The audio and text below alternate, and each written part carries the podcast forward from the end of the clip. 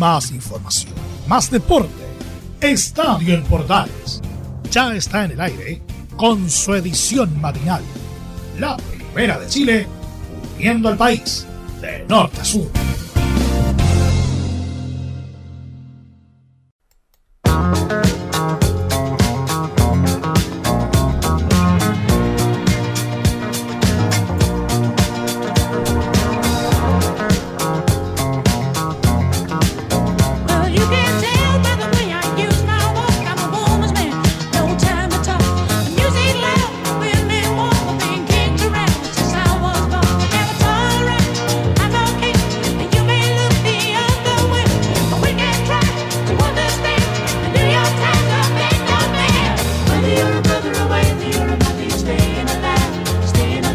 Aló, Tony Manero, estamos de vuelta en el estadio AM. ¿Cómo les va? Buenos días. Gusto de saludarnos. Para ti, para ti, para ti, para todos los demás. Aquí estamos para hacer el segundo estadio AM de la temporada 2023. Vamos rápidamente con lo más importante que vamos a destacar en esta edición. En España aseguraron que Villarreal tiene un principio de acuerdo con Ben Brereton, así que atención, le vamos a contar ahí lo que pasa con eh, Brereton. Entonces, eh, que además de, de haber sido recientemente padre, viene con la marraqueta bajo el brazo, parece eh, la primogénita de Ben, así que ahí vamos a ver qué, qué sucede ahí con el chileno. ¿ah? También vamos a hablar un poquito del estreno de la U frente a Huachipato. Recordemos que Huachipato venció al cuadro de la Universidad de Chile y por supuesto estaremos profundizando también en un reporte lo que sucedió con Curicó Unido y el cuadro de Coquimbo el domingo tarde por la noche. Así que ahí vamos a estar con eh, declaraciones de los protagonistas y un par de audios de los técnicos para, para estar matizando esa situación y también informando acá en Estadio AM. De eso y mucho más vamos a estar hablando en esta edición que ya arrancamos con Tony Manero y, Tony Manero y Staying Alive musicalmente y también por supuesto ahora tenemos a la gran Cindy Lauper con nosotros, así que atención con eso porque iniciamos oficialmente el Estadio AM de esta edición de martes.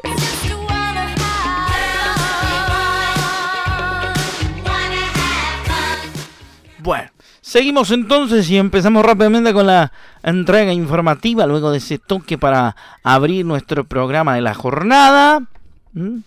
Y recordando que hasta las 8 estaremos en estadio, en portales y la versión matinal. Nos metemos en lo que tiene que ver con algunas cosas que quedaron del, de la fecha y vamos a partir escuchando a Fernando Díaz, el técnico de Coquimbo Unido, inmediatamente eh, respecto del el análisis que hace del partido que perdieron frente a Curicó Unido por un gol a cero en el Estadio La Granja el día domingo por la noche. Un partido muy intenso, muy disputado, un rival que, que mantiene la estructura del año pasado, no hay más grandes cambios, peleó el campeonato. Nosotros estamos buscando nuestro máximo rendimiento, creo que al rato eh, el rival nos superó, especialmente por el tema de los centros. Luego, eh, eh, diría yo, los primeros 10 minutos, entre, entre los 7 y 15 minutos, tuvimos algunos problemas por los centros cruzados que venían fundamentalmente del lado derecho nuestro. Se crearon algunas ocasiones, de hecho pensamos hacer algunos cambios inmediatos, pero el equipo fue corrigiendo eso, se fue reordenando en el sector medio, dando pasos para adelante, que era lo, lo aconsejable, lo que estábamos pidiendo y empezamos nuevamente a hacer, digamos, a manejar más la pelota y a tener ocasiones en arco real. Eh, ellos tuvieron ocasiones, nosotros también. El segundo tiempo se dio bastante parejo también eh, y se desniveló por algo que no creo que fue un problema que, nos complicaron, que fue las pelotas de los costados, sobre todo los corners, porque hubo muchos rebotes, mucha pelota que no pudimos sacar eh, directamente. luego, la parte final, bueno, obviamente los últimos minutos con un jugador más, pero antes de eso manejamos bien la pelota hasta sector, hasta tres cuartos de. Sí nos faltó la fineza para el último pase, la fineza para el centro mejor hecho. muchas pelotas pasaron cerquita los delanteros, pero no, no llegamos a, a, esa, a finiquitar. Entonces se un partido parejo, pero que creo que hubo un momento que debimos tener un poco más de solidez en las pelotas aéreas, en evitar los centros más que eh, despejarlos. Eso a rato lo corregimos y cuando el equipo maneja la pelota sí se crea ocasiones, pero tenemos que tener los, rendimientos individuales más parejos. Hoy día no fueron parejos Así que esa es la misión nuestra, de que los momentos buenos que tuvimos sean durante más tiempo, la evaluación del juego sea mayor y, tener una, más que la intensidad, rendimiento individual más parejo durante todo el partido, que son los problemas normales de los equipos que, que, que, se arman eh, con mucha gente, hasta que se estabiliza completamente el rendimiento. Pero me parece que fue un partido bien, bien disputado, con un resultado incierto hasta el final pero tenemos que corregir el de los detalles que estamos hablando para que esos, esos resultados sean para favor de nosotros. Nano Díaz, el técnico de Coquimba Unido, entregando su parecer sobre el partido que perdió el equipo pirata por un gol a cero ante Curicó Unido en la noche del domingo. Ahora también tenemos la voz de Damián Muñoz, el técnico curicano, quien hace su propio balance también de la victoria frente al cuadro coquimbano en la jornada nocturna del domingo.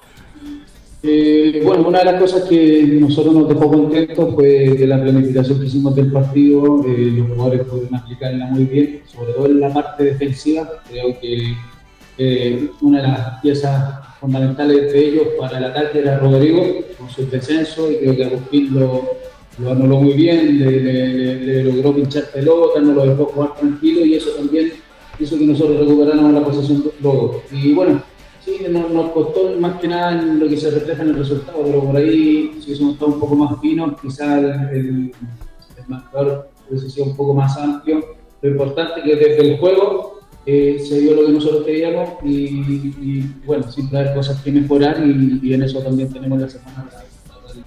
Bueno, también se le preguntó a Damián por el tema de el juego de Tobías Figueroa, que todavía está como medio crudo dentro del, del esquema de Curicó Unido. Vamos a ver qué dice en ese respecto el técnico Damián Muñoz. Y bueno, hay, hay como se llama, sobre todo los jugadores que se han incorporado ahora, eh, tienen que seguir entendiendo más que nada la, idea, la forma que tenemos nosotros. Somos un equipo que, que sí sacamos centro, pero no es que sea nuestra prioridad. Entonces, en base a eso, también tenemos que ver las fortalezas de, nuestros delanteros y bueno, vamos a seguir trabajando para, para seguir aprovechando al máximo su, capacidad de lo que es este griego también por el mismo conocimiento de lo que nosotros queremos, de, lo que el equipo busca más que nada en la fase ofensiva. Y eso más que nada, lo importante es que tenemos jugadores que arrancan de inicio de un buen nivel y los que también entran eh, dan solución al equipo y creo que eso es lo, más importante. Entonces ahí están dos, una larga de, de Nano Díaz y dos de Damián Muñoz para describir lo que dijeron los técnicos una vez terminado el partido en el Estadio de la Granja en la noche del domingo, en el partido que cerró la, la jornada dominical y que dejó pendiente lo de la U, que ya lo vamos a contar.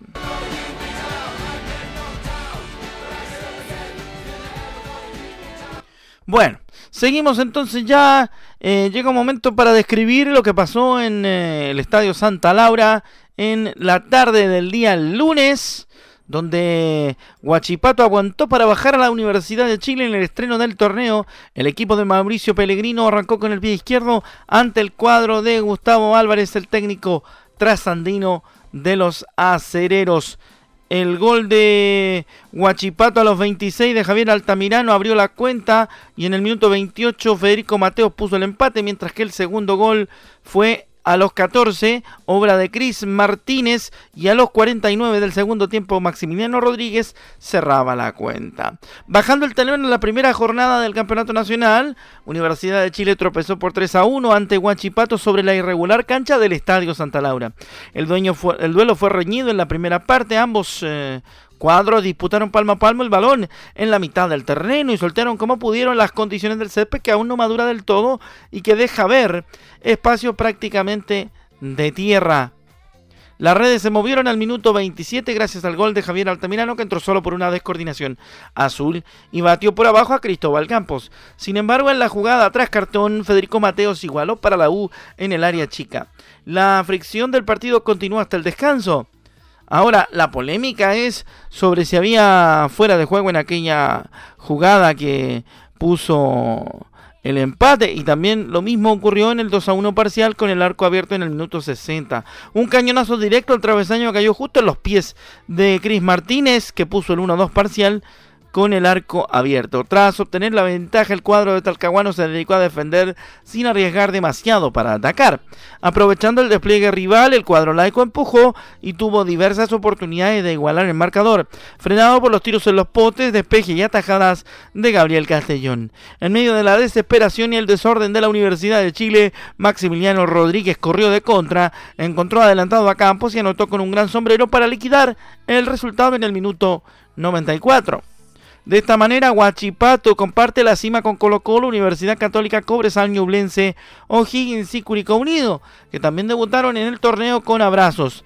En tanto, la Universidad de Chile, como es lógico, inició el torneo perdiendo ante un rival que no estaba en los cálculos de nadie que perdiera esta Universidad de Chile de Pellegrino después del entretenido torneo de verano que había hecho con los amistosos.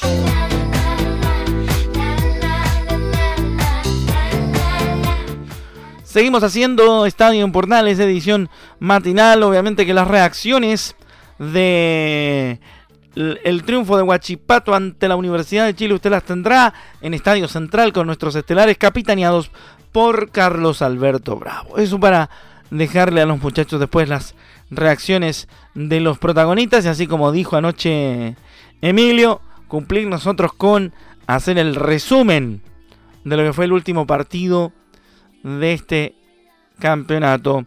En torneo internacional, en fútbol internacional, la prensa brasileña marca que Palmeiras rechazó la opción de contratar a Charles Aranguis porque dice que el Verdao busca un jugador de mayor juventud.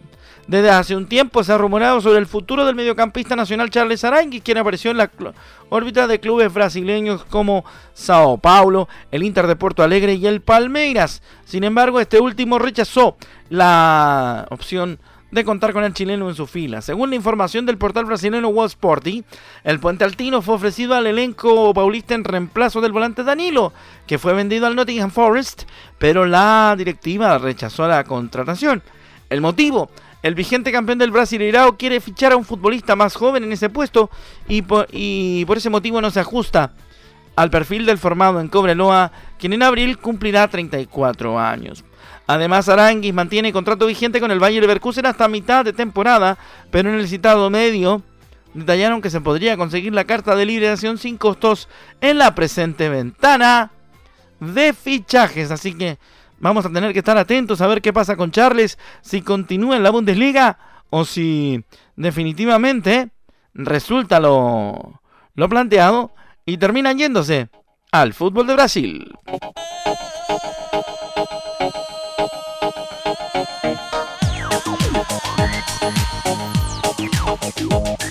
Con la música de los del seguimos haciendo Estadio en Portales y la edición matinal para todo el país a través de la red de medios unidos y por supuesto en radioportales.cl y la señal digital. Rápidamente nos metemos en nuestra querida página polideportiva. Sí, porque no solo de fútbol vive el hombre y más en años en año panamericano. Vamos rápidamente a contarles algo del vóley porque los Grimal se hicieron respetar en casa y ganaron en Rancagua. Los premios Esteban y Marcos Grimal lograron festejar en casa y se quedaron con una nueva medalla sudamericana al adjudicarse el primer lugar en la primera etapa del sudamericano de voleibol playa disputado en el complejo Patricio Mequis de Rancagua. Los deportistas nacionales consiguieron imponer su juego en la definición por el oro, superando por 2-0. 22-20, 21-14 a los argentinos Nicolás Capogroso y Tomás Capogroso. Con esto los voleibolistas nacionales cierran su participación en el torneo de manera invicta, registrando un total de 5 triunfos. En las damas, las nacionales Francisca Rival Francisca Rivas y Chris Forpal se quedaron con el bronce tras superar por 2 a 0 con 21-11 y 21-19 a las ecuatorianas Carelis y Misterra y Ariana Estefanía Villar en la definición del tercer lugar. Obviamente que dentro del polideportivo vamos a estar contándole diferentes temas de los otros deportes de cara a la cobertura de Estadio Portales en los Panamericanos de Santiago 2023 y por supuesto también en la cita para Panamericana de la capital de la República.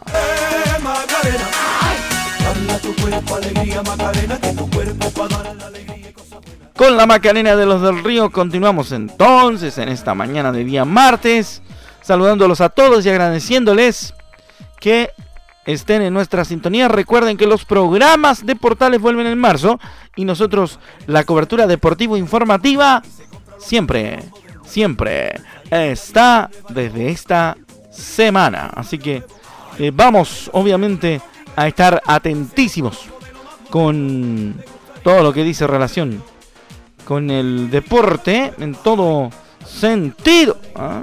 Es muy importante decir que vamos a trabajar eh, pensando en, en, el final, ¿cierto? Pensando en el en octubre y noviembre cuando se disputen los Panamericanos, como decía yo. Vamos rápidamente a continuar con nuestro trabajo. ¿Por qué? Porque nos vamos a meter en otras informaciones. Una de lo que dice relación con el Olympique de Marsella y su DT que alucinó. Igor Tudor dice, Alexis nos ayuda en todas partes. El director técnico del Olympique de Marsella se sacó el sombrero por Alexis Sánchez que fuera titular en la victoria por la mínima ante el Rennes en un partido válido por la semifinal de la Copa de Francia. Si bien el Nacional no aportó con goles y estuvo cerca de hacerlo, pues le anularon un verdadero golazo por posición de adelanto y esta actuación le valió los elogios de su entrenador en Francia. Ya con dicho partido en el pasado, el estratega del equipo fosense destacó las cualidades del niño maravilla. No solo en los goles es importante, él realmente nos ayuda en todas partes. Después de esto es normal, porque todos los atacantes viven para marcar goles, indicó el estratega, respecto de los dichos del chileno relativos a, que se siente solo en el frente de ataque. Finalmente destacó la conquista que al Tocopillano le algunaron por una posición de adelanto. Esta noche marcó un gol, como solamente él lo puede, se lo puede permitir porque es un jugador extraordinario. Ahora que se lo hayan alunado, es una casualidad de lo que llamamos bendito fútbol, dijo el entrenador.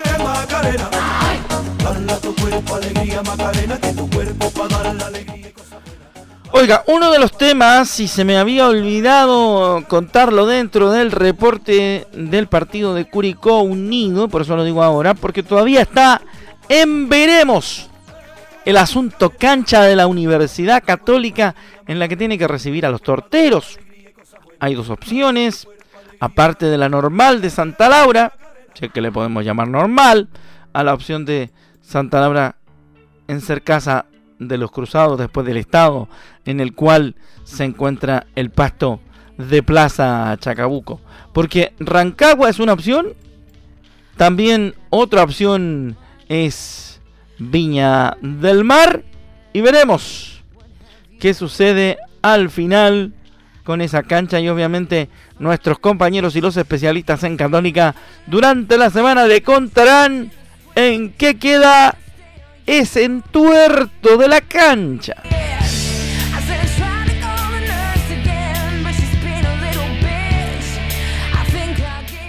Just a Little Peel, Just Like Peel de Pink. A esta hora a través de Estadio en Portales. Harto roquito para esta mañana de día martes. Otra del Polideportivo en esta edición de Estadio en Portales. ¿eh? Porque Nico Pino logró la pole y largará primero en las 24 horas de Daytona. Mira tú, es su primera pole como, piloto profesional. Demostrando su enorme crecimiento como piloto internacional, el chileno subcampeón de la European Le Mans Series obtuvo este domingo su primera pole como piloto, como piloto profesional, nada más y nada menos que en las 24 horas de Daytona, en el inicio de su temporada 2023 en su segunda participación en una de las más importantes y tradicionales competencias de resistencia del mundo motor que se disputa en Estados Unidos, el corredor nacional logró imponerse en la sesión de clasificación para la categoría LMP3 que larga junto al resto de la parrilla el próximo sábado 28 de enero en el Daytona International Speedway. Pino fue designado por su equipo, el Sean Creech Motorsports, para salir a clasificar en el marco de la Roar Before the Rolex 24 at Daytona y el chileno respondió con creces, ya que logró el mejor tiempo con el auto Ligier JSP 320 número 33, haciendo la vuelta más rápida con 1 minuto 43 segundos y 197 milésimas, superando a Dakota Dickerson que llegó a segundo con 1.43 307 y Cameron Shields que llegó tercero con 1.43 351. Estoy muy feliz de lograr la primera pole de mi carrera en una competencia tan importante de resistencia como las 24 horas de Daytona. Ha sido un gran trabajo en equipo con el auto que estuvo perfecto. Esperamos tener una gran carrera el próximo fin de semana. Sostuvo Nico Pino tras su gran jornada en Daytona. Que le vaya súper al Nico. Estaremos atentos, salida y vuelta del Nico el fin de semana. Y durante la semana le contaremos cómo le fue en las 24 de Daytona.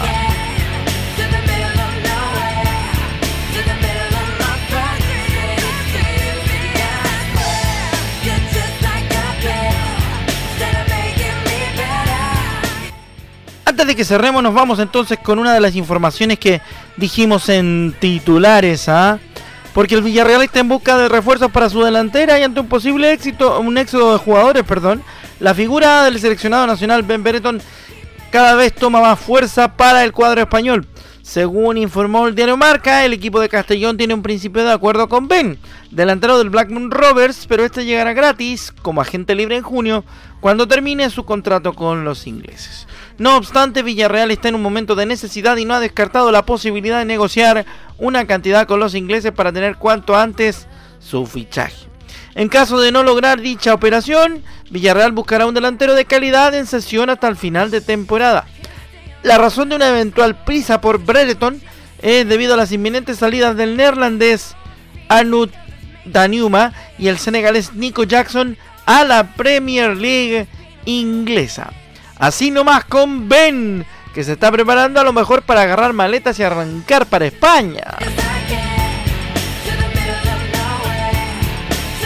Bueno, bueno, bueno, bueno, bueno, bueno, bueno, bueno, bueno, muchachos. Les contamos que la información deportiva continúa a partir de las 13 horas 30, una y media de la tarde con la edición central de Estadio en Portales, conducida por Carlos Alberto Bravo y todo el equipo. Ahí le vamos a contar también que vamos a tener una profundización del informe de Curicó Unido y habrá el post de la Universidad de Chile frente a Guachipato y su derrota en el estadio Santa Laura que cerró la fecha del fútbol de primera. Ahora quédense en sintonía de la mejor música de Portales y también de nuestras emisoras asociadas a la red de medios unidos. Ha sido un gusto acompañarlos en este primer estadio que me toca en la temporada 2023. Un gran abrazo, sean felices, pásenlo bien y sobre todo descansen en el verano. Chao, que les vaya bien. Un abrazo para todos. Su amigo Rodrigo Antonio Jaraguilar los invita para la próxima edición de Estadio M. Chao, chao.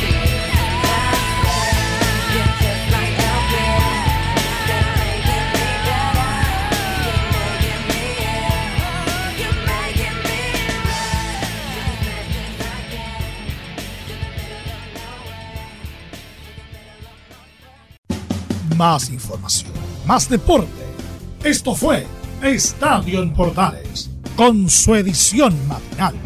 La primera de Chile, uniendo al país de norte a sur.